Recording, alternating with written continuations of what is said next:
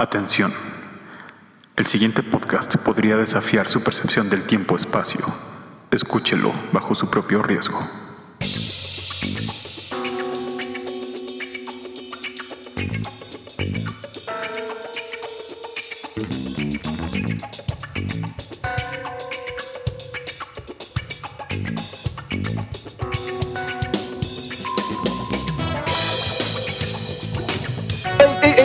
Hey, hey, hey, hey, hey, hey, hey, hey, hey. Bienvenido artista, pensador, filósofo, escultor, pintor, religioso o quizá no tan religioso a este su programa que siempre le traerá historias hirientes e indiferentes de distantes instantes. Y saludo como siempre a mis queridos, a mis renacidos, nunca renacidos compañeros, el doctor Luis Reyes y el doctor Oscar Fontanelli. ¿Cómo están el día de hoy, doctor Fontanelli? Hola Iván, hola Nacho, es un gusto saludarlos como cada semana. Doctor Reyes. Hola, mu- muy bien, muy entusiasmado con la visita que acabamos de hacer. ¿Realmente Exactamente. estás entusiasmado? Yo pienso que no está del todo mal, o sea, bueno, ¿Qué fecha para es todos hoy, solo para ponernos en contexto? El día de hoy eh, les damos la bienvenida. Estamos en un rico, eh, delicioso domingo or de 12 de diciembre del año 1520, justamente como a... El año de nuestro señor de 1520, no sé si. El, el- perdón, perdón, perdón. Qué El año llegamos sí, ya ¿qué a la tal que nos patrocina. milenio. Sí, sí, es impresionante. No, y al final del año además, o sea, el tiempo se pasa volando. Sí. Y eso que ahorita ya son como 20 horas después del... No, no, no, como 15 horas después del atardecer. Y pues eh, venimos exactamente llegando... ¿De qué, doctor Fontanelli? ¿De qué está hablando el doctor Reyes? Pues fuimos ahorita que nos invitaron, eh, bueno, ya que somos famosos por este programa, a Claro. pues a uno de los primeros recorridos a la inauguración de esta capilla nueva que acaban de hacer aquí, la Capilla Sixtina, porque pues, estaban muy contentos de que ya terminaron de pintar el techo y pues hicieron un evento, ¿no? Para celebridades como nosotros. Y bueno, pues nos pidiéramos, eh, nos pidieron que, que habláramos aquí en este programa, que diéramos nuestros comentarios sobre el techo de la Capilla Sixtina. ¿Ustedes qué opinan? ¿Les gustó o no les gustó? A, mí- a mí la verdad sí me gustó, o sea, me parece que, que los techos están, eh, lucen bastante bien. Ay, solo tienen Eh, colorcitos. Bueno, pues ya, ya, ya es hora de que en los templos empiecen a, a- a verse más colores, que sean más una celebración de nuestra, de nuestra comunidad con nuestro Señor, ¿no? A mí siempre me ha sorprendido cómo... eh, o sea, al final, pues estas personas son artistas, ¿no? Y cómo, cómo plasman nuestra realidad en algo eh, en, eh, de la nada, en algo blanco, cómo plasman de repente una realidad ahí, eh, una idea de la realidad, y además cómo llegan al techo, porque pues son grandes, grandes templos estos, y es, debe ser muy complicado llegar hasta allá. Pero eh, Bueno, se dice ya- que este muchacho Miguel Ángel, quien está haciéndose cargo del, del techo, él se dice que pinta acostado sobre andamios, así muy cerca del techo. acostado, acostado, sí. Pero y- independientemente de, de la técnica que utilice, a mí me llamó mucho la atención justo en el centro del techo, no sé si se fijaron en este dibujo que es como, pues no sé si de la creación del hombre, o sea que sale Dios ahí con barba blanca dándole el dedo a quien me imagino que es, que es Adán, porque lo pintaron ahí como un señor todo musculoso y ahí acostado. A mí me pareció pues, realmente hasta pornográfico esta imagen, ¿no? Ver ahí eh, a Adán con sus genitales de fuera, eh, qué mal gusto para una iglesia, ¿no? Bueno, pero es que también hay, hay- hay que tomar en cuenta que, que en las Sagradas Escrituras así se menciona que estaban Adán y Eva, ¿no? Y Ellos también se- digo, como un desnudos. comentario que a lo mejor no vendría al caso, pero pues así como que Adán un, un superhombre, pues no era, ¿eh? ¿A qué se refiere con superhombre? ¿Qué, qué quiere usted presumir, doctor Fontanelli? No, no, no, yo solo digo que si lo hicieron a su imagen y semejanza, no sé si todo él lo hicieron a la imagen y semejanza de, de Dios, o si también dijeron, bueno, o sea, imagen y semejanza, pero, pero pues también con ciertas reservas, ¿no? O sea, que no nos olvidemos que Dios es el más grande. Bueno, eso, eso es, es- es muy blasfemo de su parte, doctor. Yo, yo- yo no sé si hablar de los genitales de nuestro Señor sea, sea adecuado para... Nos, nos va a dejar de patrocinar Dios este programa si usted sigue hablando de sus genitales, doctor. Además, anda, el doctor Fontanelli viene muy quejón. Yo escuché ahí mientras estábamos en la capilla Sixtina, lo escuché decir como, ay, este pintorcillo, el, el Miguel Ángel, no deberían darle tantas oportunidades de seguir haciendo su disque arte, de Para tu mí, arte a mi después arte. de No, no, este chasco que, que para mí fue ver cómo le quedó el, el techo con esta nueva técnica que traen ahora de moda que los frescos les llaman. Yo no sé si realmente merece la oportunidad de pintar también las paredes que se está discutiendo. Yo creo que sí la merece, yo creo que es un, que es un trabajo moderno y, y adecuado. Y, y por otra parte, pues después de la muerte de Leonardo, ¿quién, quién nos queda? O sea, ya, ya se fueron Leonardo, Rafael, Donatello, solo nos queda Miguel Ángel. Ajá, ¿qué nos queda? ¿Confiar en tortugas? No sé, o en cualquier otro animal. No. en alguna rata o no sé, porque ya presentó más o No, menos su proyecto Miguel Ángel, que quiere, él, él quiere pintar ahí en la pared el juicio final. Realmente después de ver hoy Ándale. cómo le quedó el techo, yo no creo que tenga la capacidad ni técnica, ni artística, ni estética para, para pintar algo tan importante como el juicio final. No sé ustedes qué opinen. Bueno, es que yo, yo pienso que es usted muy severo, doctor. O sea, tam- también se, Sí. se quejó mucho de los trabajos finales de, del ilustre maestro Leonardo da Vinci. Ay, maestro, mis genitales son más, que tienen mayor maestría que... Este Viene- cuadro viene usted último que vimos... Muy de- pornográfico. Este último cuadro que, que, que, que vimos el año pasado, ¿se acuerdan? Este de la Yoconda. Digo, pues gran cosa, el retrato de una señora, pues eso también lo puedo hacer yo. Eh, eh, eh, digan lo que quieran, pero para mí ese retrato es aún peor que su dibujillo ese del señor con cuatro piernas y cuatro brazos. En eso tengo que estar de acuerdo con usted, doctor. O sea, la verdad yo no le veo mucho futuro a este cuadro de la Yoconda. O sea, sé que lo adquirió un, un monarca cuando se lo habían ofrecido a usted, precisamente. Sí, bueno, eh, un buen amigo mío eh, que, que se dedica a vender obras de arte me ofreció ese cuadro en su momento. Antes de que estuviera terminado me dijo, oye, no, mira que este joven Da Vinci quiere hacer un retrato, si quieres este ya apartarlo y cuando termine te lo quedas. No estaba muy caro, pero pues realmente pensé que era tirar, eh, el dinero a, a la basura por, pues, por unas obras que ni siquiera podríamos llamar de arte que yo creo que no van a pasar el juicio del tiempo. Pero, pero, a ver, para nuestros escuchas que, que no, no- nunca vieron ese, esa obra de arte que usted casi se queda, ¿se la puede describir, por favor? ¿Qué es lo que le ve? ¿Qué es lo que le ve mal? ¿Qué es lo que...? Pues es el retrato de una, pues voy a decir una Señora. señora, aunque pues se ve ahí medio andrógino, no es claro si es hombre o es mujer, solo porque tiene el pelo largo pensamos que es mujer, con una sonrisita que no es muy claro exactamente qué expresa esa sonrisita, eh, que a la gente le gusta mucho que las manos, que muy delicadas y con un paisaje ahí detrás. Es que usted no, no, no logra ver que justamente el arte de este muchacho Leonardo, en esa pintura en especial, está justamente en eso, en que en usted como artista es muy fácil eh, dibujar una mujer o un hombre o una sonrisa o una no sonrisa, pero lo que está haciendo es un, un punto de indefinición que usted no logra apreciar, que es cómo rayos, y eso es arte, logro crear una imagen andrógina de alguien que no sabemos si es mujer o hombre, no sabemos si está sonriendo o no. Eso es arte, es, es, es lograr algo que nadie ha logrado en una pintura. No, a, a fin de cuentas, lo que sí ha hecho es ponernos a hablar al respecto, ¿no? O sea, Exactamente. Empezando por eso. Y Yo sí lo además, hubiera digo, pagado. ¿qué si chiste tiene hubiera- hacer un cuadro así de chiquito? Para mí tenía más gracia esa última escena que pintó. Dices, ah, bueno, eso está grandote, ¿no? Por lo menos pues, vas y lo ves y dices, órale, esto se ve padre.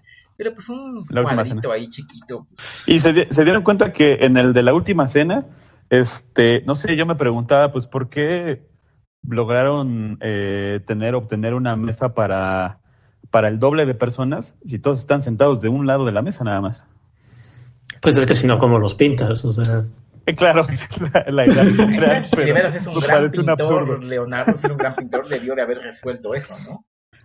Ay, pero entonces se quejaría usted de que así, pero ¿qué, qué clase de broma es esta? La mitad de los comensales salen de espaldas, a mí no me queda claro si es Pedro o es Juan o es Simón. O, o una mujer, no sé, porque por ahí uno de los comensales, uno de los comensales no me parece tan masculino, pero no voy a entrar Ah, en.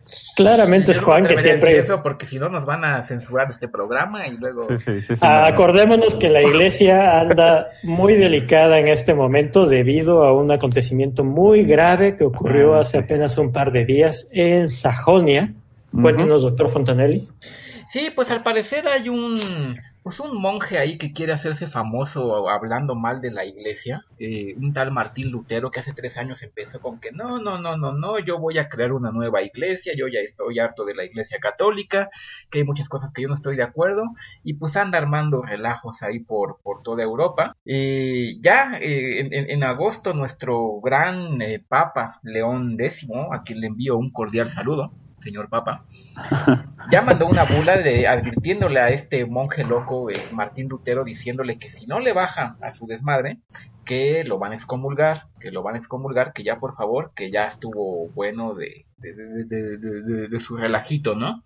Pues lo que hizo hace dos días este monje, con aras de que se siente tocado por Dios o qué sé yo, fue que en público, ahí en Sajonia, incendió esta bula yo creo que ahora sí ya va a hacer enojar muchísimo al Papa. Sí, no, uno sabe que con León X no hay que meterse. O sea, no solo es un representante del máximo poder religioso, sino también de esta poderosísima familia de los Medici. Saludos a Lorenzo de Medici, que nos escucha. Saludos a Lorenzo, saludos. Sí, sí, saludos, saludos. Ojalá un día nos patrocine este programa si lo está escuchando. Sí, no, entonces imagínate tener un mecenazgo por parte de los Medici sería maravilloso. Pero pues yo digo que con ellos no hay que meterse, ¿no? Y eh, lo que me queda claro es que a Lutero jamás le van a dar un crédito. Ahora, eh, este Lutero dice que él va a fundar una nueva iglesia que ya está como de manera sarcástica ahí en la iglesia están diciendo, sí, sí, sí, seguro se va a llamar iglesia protestante porque este señor nomás de todo se queja. ¿Ustedes creen que tenga éxito? Yo no creo que, que esto vaya a tener éxito. O sea, de entrada, ¿cuáles son los argumentos que está manejando este señor Lutero para, para protestar contra, contra la institución que, que, Dios mismo puso en este mundo? Que basta con la Biblia, que no hace falta la iglesia, que no hay por qué adorar a los santos, que nada más hay que adorar a Dios y cosas. ¿Y entonces para qué quiere fundar una iglesia? ¡Ja, que mate, Lutero! ¡Ja, tómala! ¡Pum! ¡Pum! Lo dijo el doctor.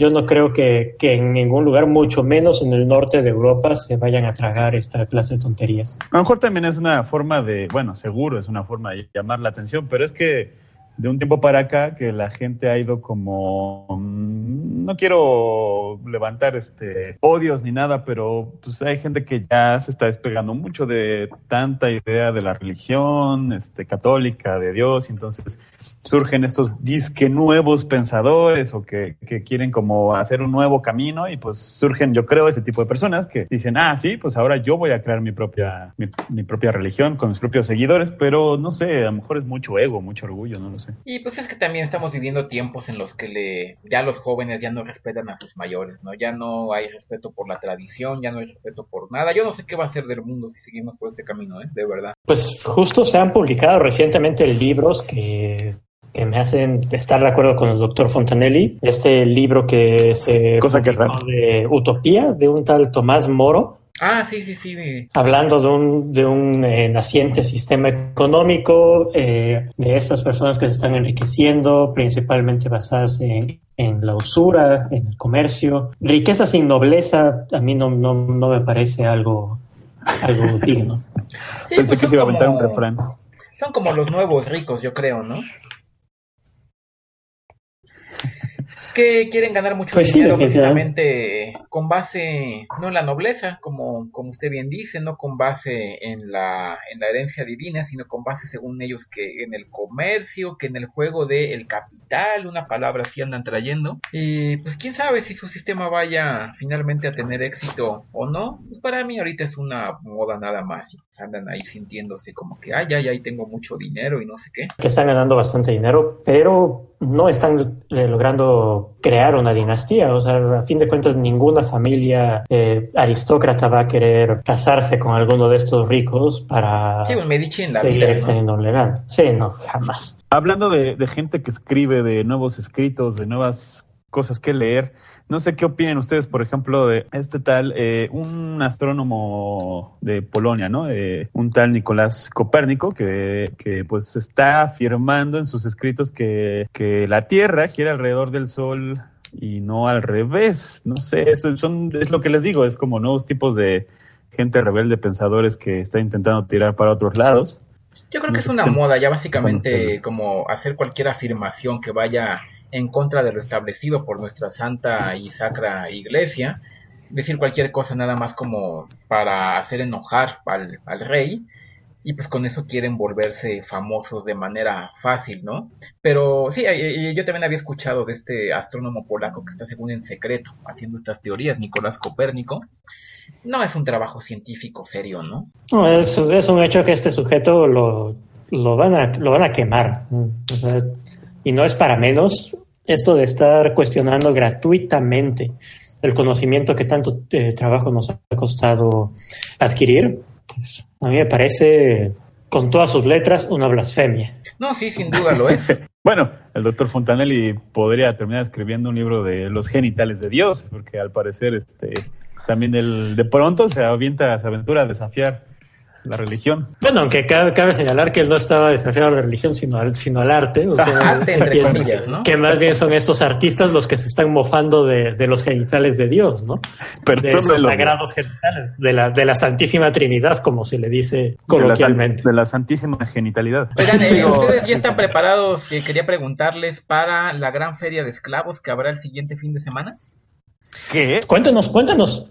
¿Qué? ofertas podemos encontrar en esta feria de esclavos? Pues eh, el siguiente domingo, es decir, dentro de ocho días, en la Plaza de la Señoría, aquí en el centro de Florencia, va a ser la tradicional venta de esclavos de fin de año.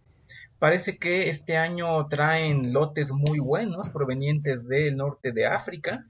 Me estaban pasando información de esclavos jóvenes desde dos o tres florines esclavos eh, más viejos, desde medio florín incluso, y también pueden comprar lotes completos. Estoy viendo, por ejemplo, aquí que van a sacar a la venta un lote que tiene a cuatro jóvenes, tres viejos, dos mujeres y dos niños por solo 20 florines. Si ustedes eh, necesitan a alguien que deseche la mano en su obra, en su casa, en sus labores domésticas, pues no duden en asistir a esta gran feria. La, la tradicional feria anual de venta de esclavos aquí en el centro de Florencia, en la Plaza de la Señoría. Bueno, pues a ver quién obtiene estos paquetes de, esclavos, como dice el doctor Fontanelli, a lo mejor alguien que los pueda pagar y los quiera pagar. Pasando al tema deportivo, doctor Fontanelli. Pues eh, se jugó la fecha 7 de nuestra tradicional liga de calcio fiorentino. Yo tuve oportunidad de asistir esta vez al estadio eh, qué relajo es este calcio fiorentino, ¿eh? Verdaderamente hace falta que alguien ponga ya reglas claras. Yo no estoy muy quejón el día de hoy, doctor. ¿No les parece excesivo que, que, sean 27 contra 27 en un campo tan chiquito? Digo, pues eh, Sí, 54 jugadores es, demasiado. Además, cinco porteros. Sí, yo, yo también estoy de acuerdo en que se requieren nuevas reglas. Además, está muy confuso esto del sistema de puntos. Sí, yo no entendí cómo es el sistema de puntos. O sea, el equipo que introduce la pelota, que, que anota, obtiene dos, puntos. Pero si falla, el tiro, suma medio punto al equipo rival. Yo creo que serían como mucho más sencillos si simplemente fuera un punto por anotación o algo así, ¿no? Para mí el problema tiene que, que, ver también, o sea, con los, estos nuevos comerciantes, la nueva clase capitalista que invierte en esta liga, que desde que se han introducido aquí se le da mayor énfasis a lo económico sobre lo deportivo. Y mientras no nos fijemos más en lo deportivo que en lo económico, lo deportivo es esencial, yo creo que nuestra liga está condenada a no crecer. Sí, estoy de acuerdo con eso y a mí también me gustaría que la duración de los partidos fuera mayor. Pues no me gusta invertir mis florines en partidos tan breves, o sea, duran menos de una hora. Una hora no es pues, suficiente pues, ni para embriagarse ni para realmente sentir como que abandonaste a, eh, a tu mujer y a tus hijos, ¿no? Precisamente.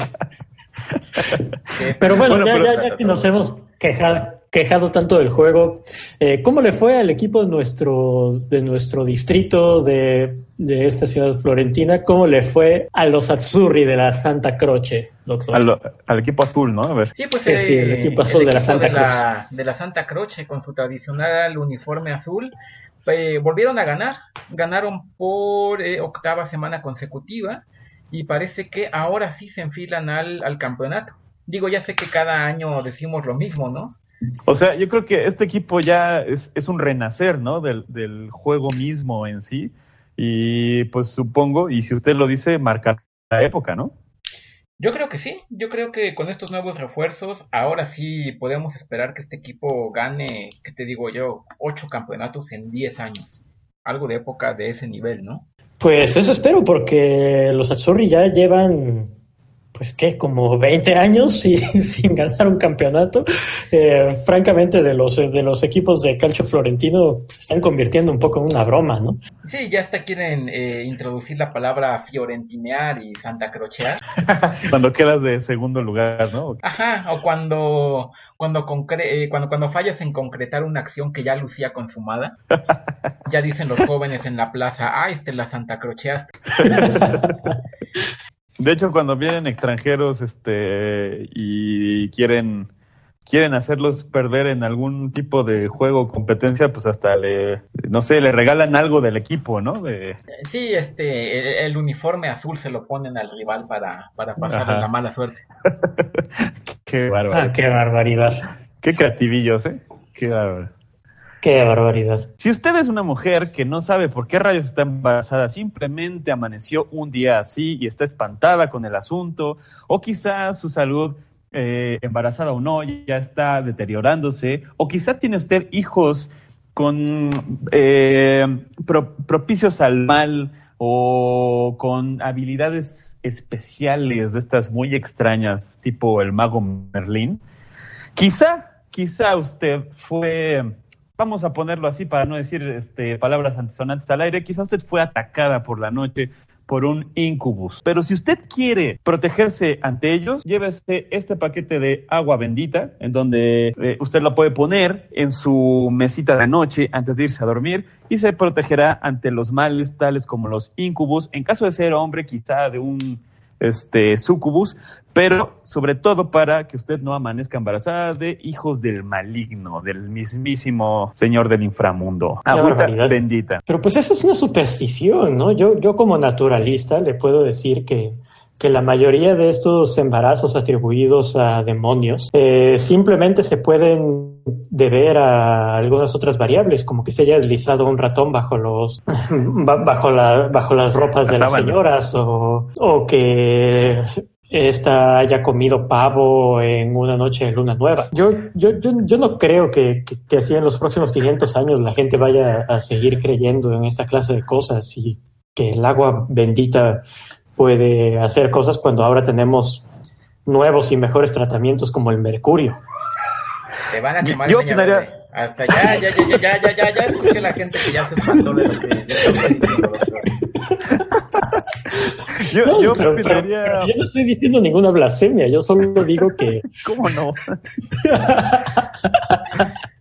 Ustedes muy blasfemos el día de hoy. Yo opinaría parecido al doctor Reyes si no es que esto fuera patrocinio del programa. Así que yo tengo aquí mi agua bendita para no amanecer embarazado un día. Eh, si usted escucha este programa, puede decir que es, es parte de, de los escuchas y le darán su paquetito de agua bendita. Es, creo que es un litro por florín y medio. Bendito. En fin, eh, doctor Fontanelli, ¿quién, ¿quién ha recientemente fallecido? Bueno, eh, ahora que nos acercamos a el fin de año, hacemos el recuento de las personas que, pues, que se han ido a la compañía de, del Señor. Eh, el, el pintroncillo este, Rafael, falleció este año, me parece que el 6 de abril.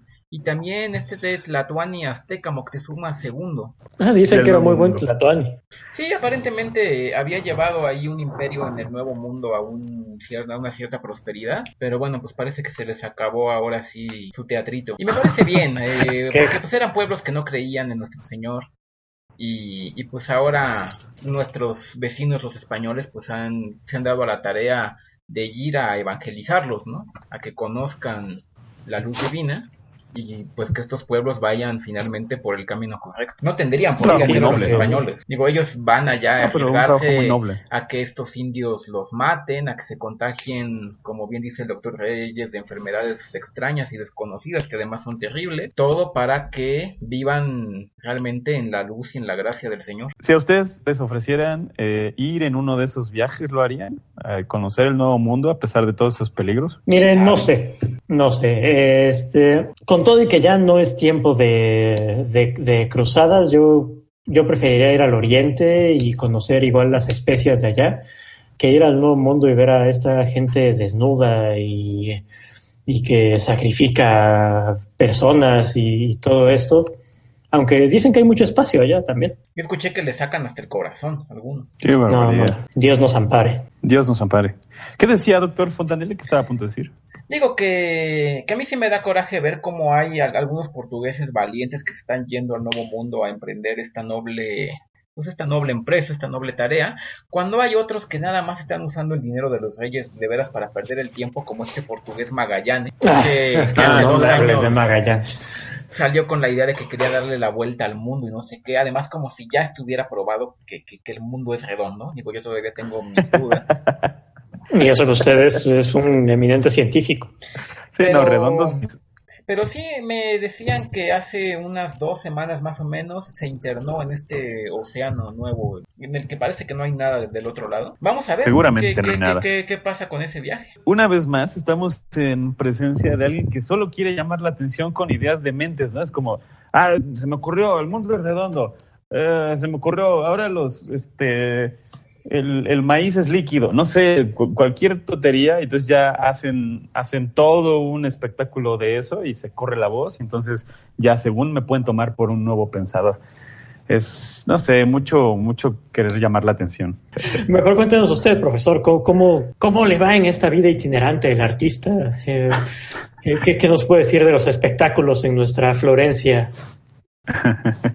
sabía, sabía que me iba a preguntar al, respecto porque, bueno, hablando de, hablando de gente que quiere incursionar en algo distinto y nuevo por llamar la atención, pues ustedes saben que a mí me gusta llamar la atención, entonces, eh, a mí eh, yo soy que, pues muy asiduo al, al teatro, ¿no? Ustedes seguramente han, han ido a algunas de las obras mm, no tan conocidas que yo he he logrado eh, dirigir.